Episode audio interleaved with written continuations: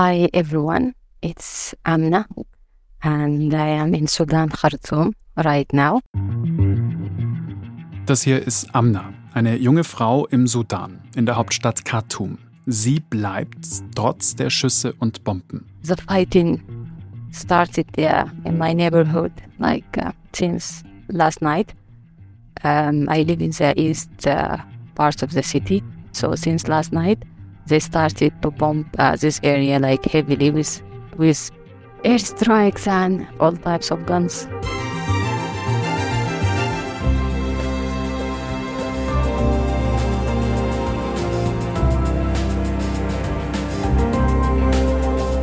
Im Sudan, da kämpfen seit Wochen die Armee und eine Miliz gegeneinander. Gerade wurde zwar eine einwöchige Feuerpause beschlossen, aber es geht um die Macht und um die Rivalität zweier Generäle.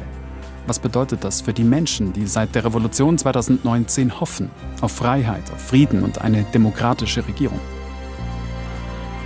Die BR-Reporterin Julia Fritsche war im Februar auf einer privaten Reise im Sudan kurz vor den aktuellen Kämpfen und sie hat dort Menschen kennengelernt und bekommt jetzt Updates von zwei Bekannten, von Amna und Hadi. Die beiden erzählen ihr und uns, wie sie gerade unter diesem Konflikt leiden. Ihr hört 11KM, der Tagesschau-Podcast, ein Thema in aller Tiefe mit Sprachnachrichten aus dem Sudan. Ich bin Hannes Kunz, heute ist Donnerstag, der 4. Mai.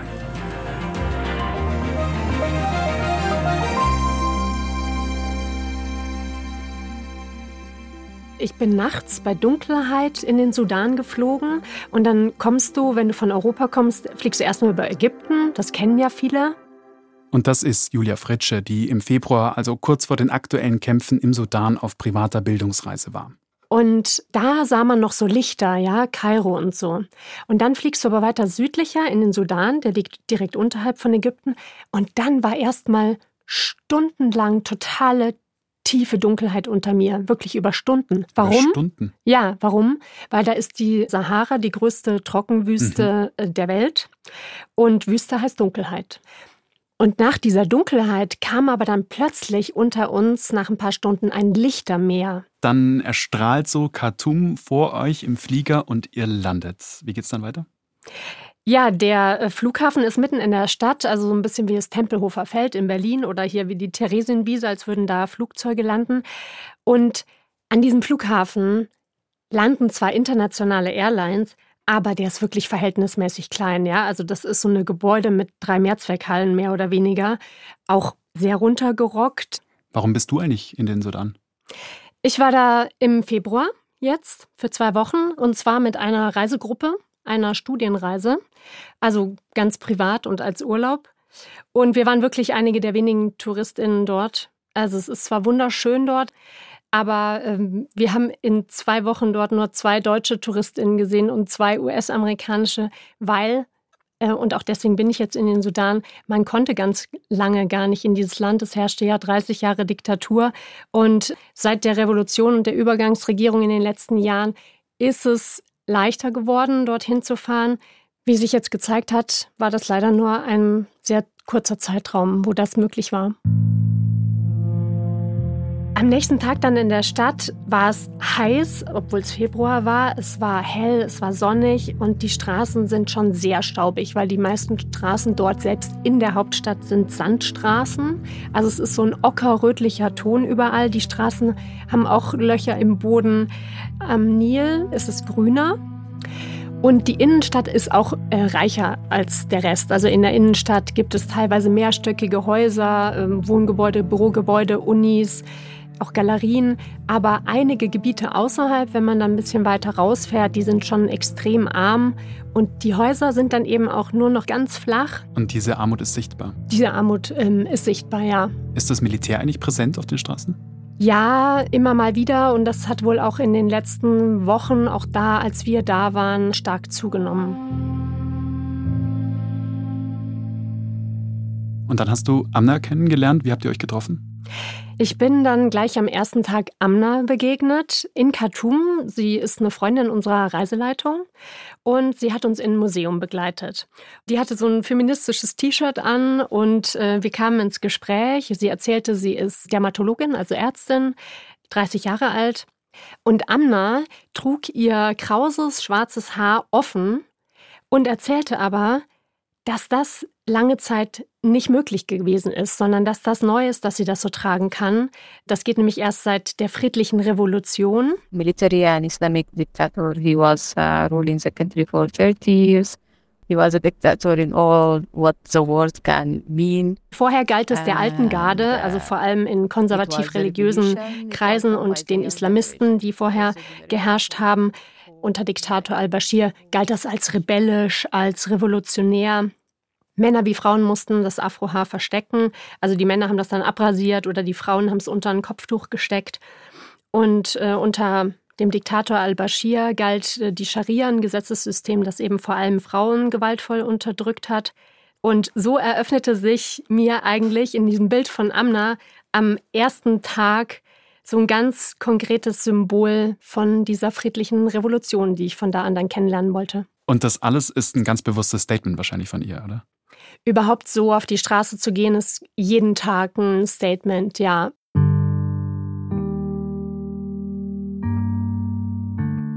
Das war jeden Tag eine bewusste Entscheidung, die du treffen musstest. Wie gehst du auf die Straße? Nach der alten Ordnung oder nach der neuen? The generation who witnessed al-Bashir when he was in his like peak of power, I think they kind of adapted to his his rules. But the young generation, you know, uh, in the like 20s, 18, 17, these are the ones who, who wanted a different life wanted uh, democracy and freedom in the country. Die Menschen wurden unterdrückt 30 Jahre lang vom Diktator al-Bashir bis Ende 2018, 2019 die Proteste losgingen. Wie ging es denn los? Also die wirtschaftliche Lage, die war praktisch ursachlich mit dafür. Ich bin dann aus Khartoum nach Norden rausgefahren und Du fährst erstmal so stundenlang durch eine Wüste. Es erscheint auf den ersten Blick ziemlich trocken, so als könnte man da überhaupt nichts irgendwie anbauen oder so. Tatsächlich ist das gar nicht so. Khartoum ist gar nicht so arm an Rohstoffen, wie es eigentlich aussieht. Es gibt dieses breite Band des Nils, wo du ganz viel anbauen kannst, Früchte, Gemüse, Fische fangen und so. Und auch an den Rändern des Landes ist das Land durchaus ertragreich. Also es gibt ähm, die Küste am Roten Meer mit Fischfang, es gibt im Westen Darfur mit Bergen, es gibt im Süden fruchtbares Land mit Bäumen und Sträuchern. Aber einerseits nimmt diese Trockenheit total zu. Und das wurde für mich auch ganz stark ersichtlich, welche Rolle wir da auch wiederum spielen. Also Desertifikation, äh, die Verwüstung ist ein Riesenproblem, dass einfach Felder austrocknen. Und da war für mich klar, wer verursacht eigentlich diese ganze Klimakrise und die konkret dann da, da zu dieser Trockenheit führt. Und wer muss sie erleben? Mhm. Nämlich die Menschen dort im Sudan. Und weil wir gerade bei der Ökonomie sind, also auf dem Weg da oben hat sich noch etwas gezeigt. Wir fuhren Richtung Norden, Richtung Rotem Meer und die Lkw dort, die fuhren immer Rohstoffe raus, Richtung Ausland, also zum Beispiel Baumwolle, aber Industrieprodukte rein, zum Beispiel Kleidung. Das heißt, das ganze Land hat jahrzehntelang immer darauf gesetzt, eigentlich Fertigprodukte einzukaufen und nicht eine eigenständige Wirtschaft irgendwie zu haben. Baumwolle hast du angesprochen. Ich meine, es gibt ja noch viel mehr Gold, Eisenerz, Uran. Trotzdem ist der Sudan eines der ärmsten Länder der Welt. Wie passt das zusammen? Wo ist dieses Geld hingewandert? Die Hälfte der Menschen im Sudan sind von absoluter Armut betroffen. Das liegt an verschiedenen Arten der Misswirtschaft eben. Also unter anderem darin, dass eben ganz viel Geld ins Militär fließt. Und das Geld fließt zu großen Teilen in die Elite aus den herrschenden Familien, die dort seit Jahrzehnten herrschen.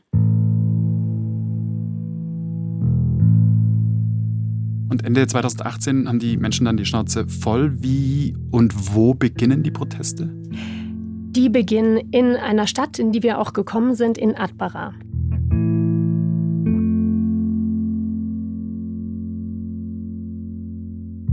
Davon erfuhr ich dann, als ich vor den Mauern von so einer Berufsschule stand. Und gegenüber von der Berufsschule ist eine Cafeteria. Mhm. Und im Dezember 2018 gingen die SchülerInnen dort rüber und wollten sich in der Cafeteria da ein Brot kaufen. Und über Nacht war aber der Preis für dieses Brot fast dreimal so hoch geworden. Und ähm, eben weil die Regierung unter anderem Subventionen gestrichen hatte und die Preise für Grundnahrungsmittel im ganzen Land in der letzten Zeit extrem gestiegen waren. Und Verteuerung heißt für Menschen, für arme Menschen Hunger. Mhm. Uh, like the time, the economic was like very badly deteriorated. Uh, everything like uh, became so expensive and not just expensive, it was so rare. It was like the years of, we call it the years of lines. Everything was a line. You wait in a queue. Amna sagt ähm, dazu, wir nennen diese Jahre die Jahre des Schlangestehens. You wait in a long queue to get the bread, long queue to get medication, long queue to get everything possible. Du stehst für alles an, für Brot, für Medizin, für alles Mögliche. Und wir hatten diese Wut, unter einem Diktator zu leben. Und die startete die Revolution. Und was passierte war, diese Schüler, die vor dieser Cafeteria standen, die haben gesagt, wir protestieren jetzt, das geht nicht mehr weiter. Und in Atbara konnte das gut fußen, diese Proteste, denn die Menschen dort sind historisch sehr gut organisiert. Das ist eine alte Gewerkschafterstadt, weil Atbara eine Eisenbahnstadt ist und eine ganz starke Organisierung hat seit den 40er Jahren. Und die Proteste verbreiteten sich dann dort und in wenigen Tagen auch in andere Städte. getragen wurden, diese Proteste, das ist ganz entscheidend, von sogenannten Widerstandskomitees. Das sind so ganz ähm, lokale Organisationen in Nachbarschaften und in Stadtvierteln, die waren im Zuge der ganzen arabischen Revolutionen ab 2011 und konkret im Sudan ab 2013 waren die entstanden in vielen Städten und diese Widerstandskomitees, die hatten sich schon seit Jahren um die Anliegen von Menschen gekümmert, um die Rechte von Händlerinnen, von so Teeverkäuferinnen, die es da viel gibt. Und diese Widerstandskomitees, die waren sehr stark vernetzt und konnten jetzt diese Revolution mitorganisieren. Junge Menschen vor allem? Also vor allem junge Menschen, ja. Die ganze Revolution ist ganz stark von jungen Menschen geprägt gewesen. Das Durchschnittsalter ist im Sudan allerdings ohnehin 18,5 Jahre. Mhm. Also das heißt, wenn wir von Menschen im Sudan sprechen, sprechen wir Sind von jungen Menschen. Jung? Und 70 Prozent der Protestierenden in dieser Zeit waren Frauen.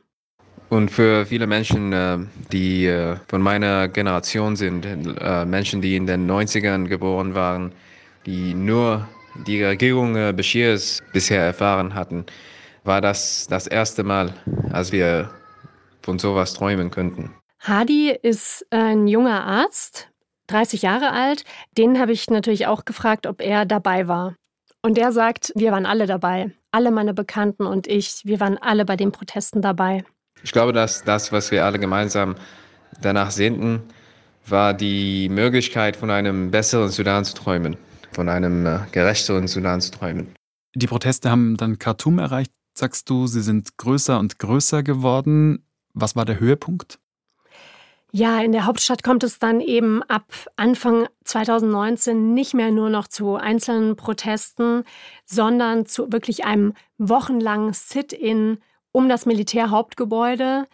Und das muss man sich vorstellen wie eine Art Straßenfest, wo Männer und Frauen zusammenkommen, alt und jung, Menschen aus allen Ecken des Landes, aus den verschiedenen Konfliktregionen.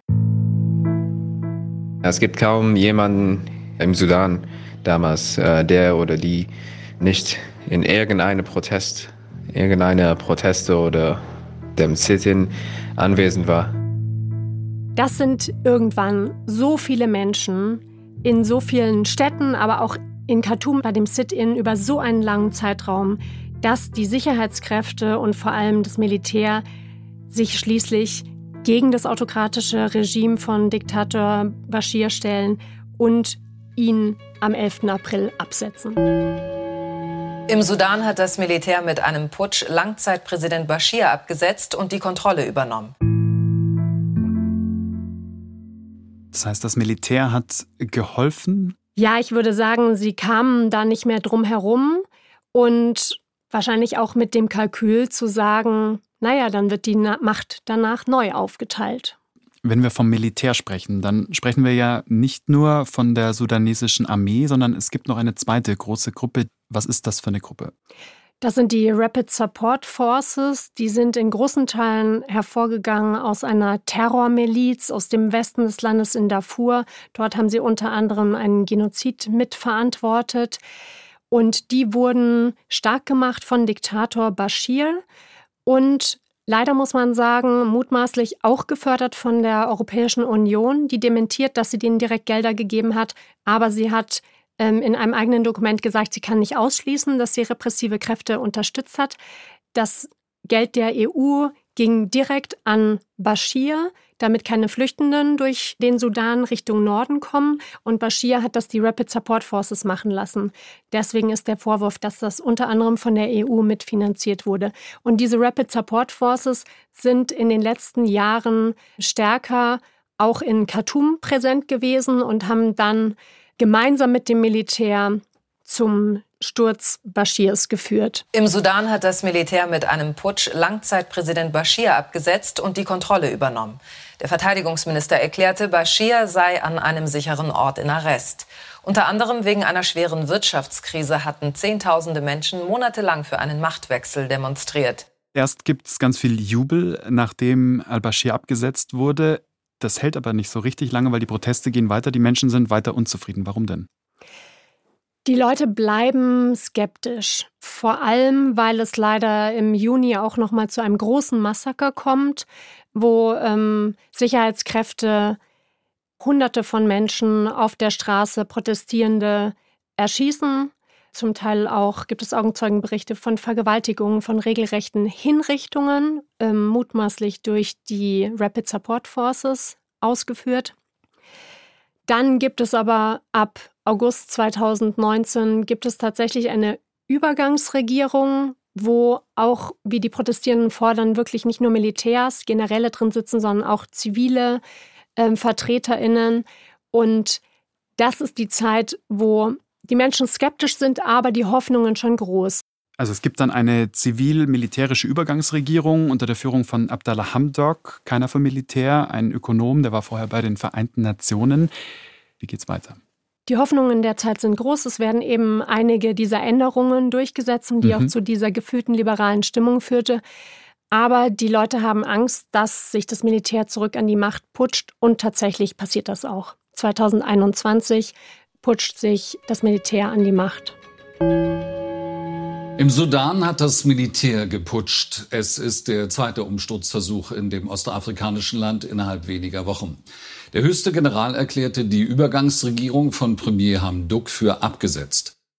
Und dann, als der Putsch, der Militärputsch sogar stattfand, ja, damals hatte ich Angst davor, dass äh, all das, was wir bisher erreicht hatten oder erreichen hätten können, verloren gehen würde. The life in Sudan is we can say like it stopped. At some point it stopped. Nothing is going on.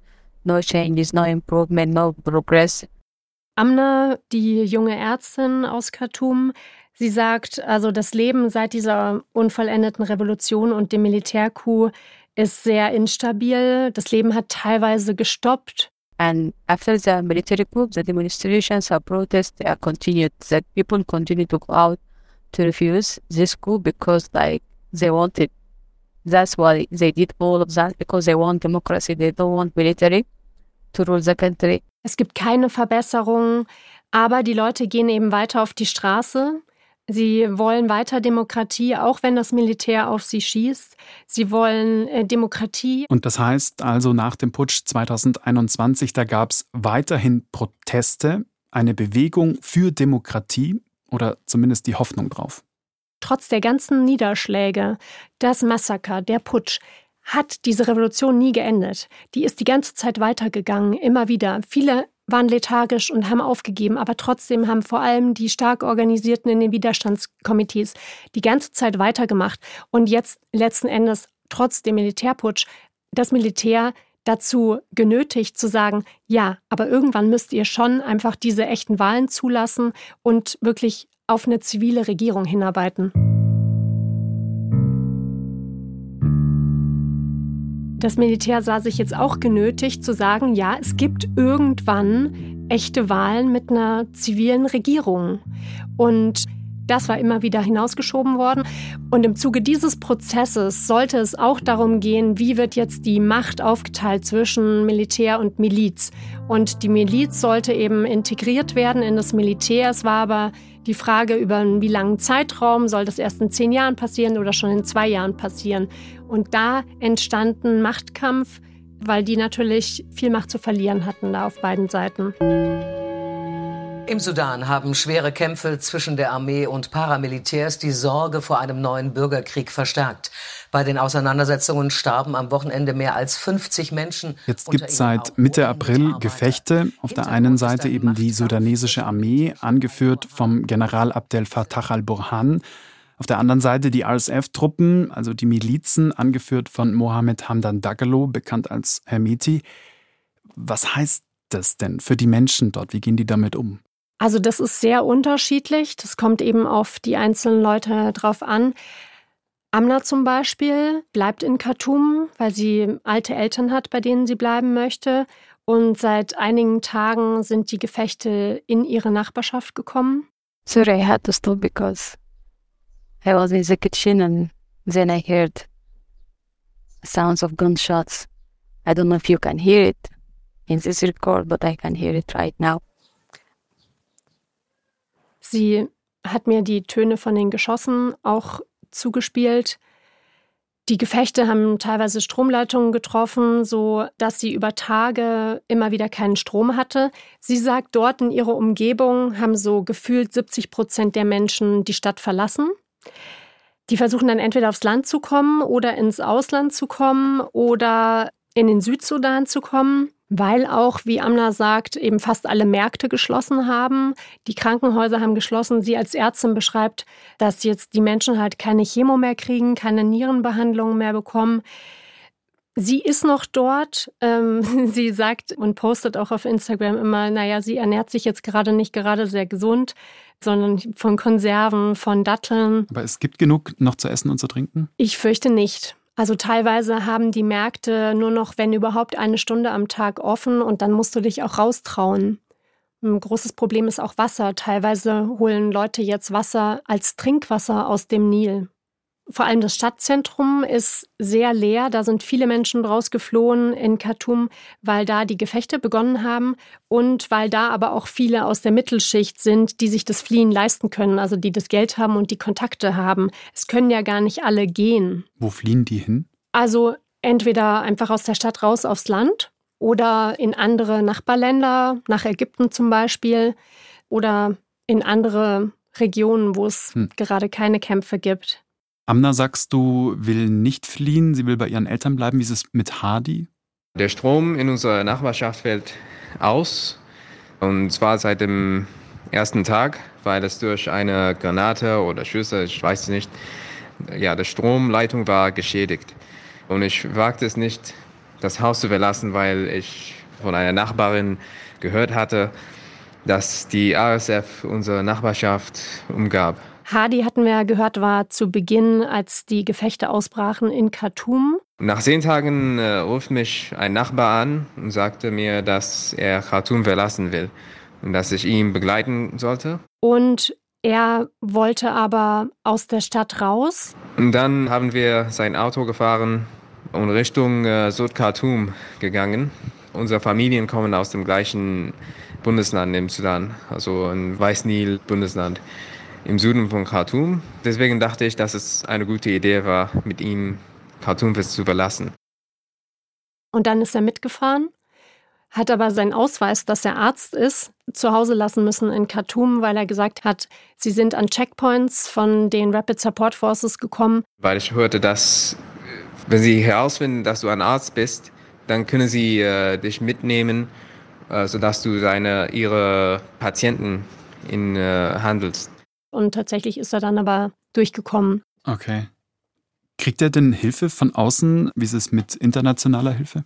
Das ist eine der großen Forderungen der ganzen Bewegung dort, der Protestierenden dort, der organisierten Gruppen dort, dass es eigentlich aus dem Ausland jetzt humanitäre Hilfskorridore geben müsste, wo wirklich hm. Hilfsgüter wie Medikamente, Nahrungsmittel, alles Lebensessentielle ins Land kommen müsste. Also gesicherte Korridore, um die Menschen dort zu versorgen. Und eine weitere Forderung, gesicherte Korridore raus. Also dass die Menschen wirklich ins Ausland, ins benachbarte Ausland können, dass sie dort gut aufgenommen werden, in Ägypten und in Äthiopien zum Beispiel. Aber auch zum Beispiel, dass es äh, legale Fluchtrouten direkt nach Europa hm. zum Beispiel gibt. Also sonst fliehen die Menschen halt übers Mittelmeer. Einige ja. haben sich schon auf den Weg begeben. Vielen Dank, Julian. Gerne. Aktuell rechnen die Vereinten Nationen mit mehr als 800.000 Menschen, die wegen der Kämpfe fliehen. Die aktuellen Entwicklungen im Sudan, die findet ihr auf tagesschau.de und uns, 11KM, gibt es in der ARD Audiothek und überall, wo es Podcasts gibt. Das war unsere Episode für heute mit Julia Fritsche vom BR, die von ihrer Sudanreise im Februar und der aktuellen Lage vor Ort erzählt hat. Folgenautor ist Hans-Christoph Böhringer. Mitgearbeitet hat Sandro Schröder. Produktion Ursula Kirstein, Gerhard Wiechow, Eva Erhardt und Viktor Weresch. 11KM ist eine Produktion von BR24 und NDR Info. Ich bin Hannes Kunz. Morgen hört ihr Viktoria wieder. Ciao.